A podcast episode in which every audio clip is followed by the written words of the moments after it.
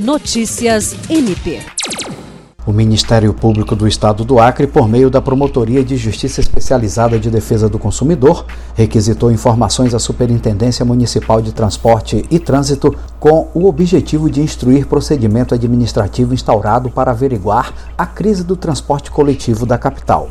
Endereçado ao superintendente da autarquia, Anísio Cláudio de Oliveira Alcântara, o instrumento é subscrito pela promotora de justiça Alessandra Garcia Marques, que deu o prazo de 10 dias para que as informações sejam remetidas ao órgão ministerial.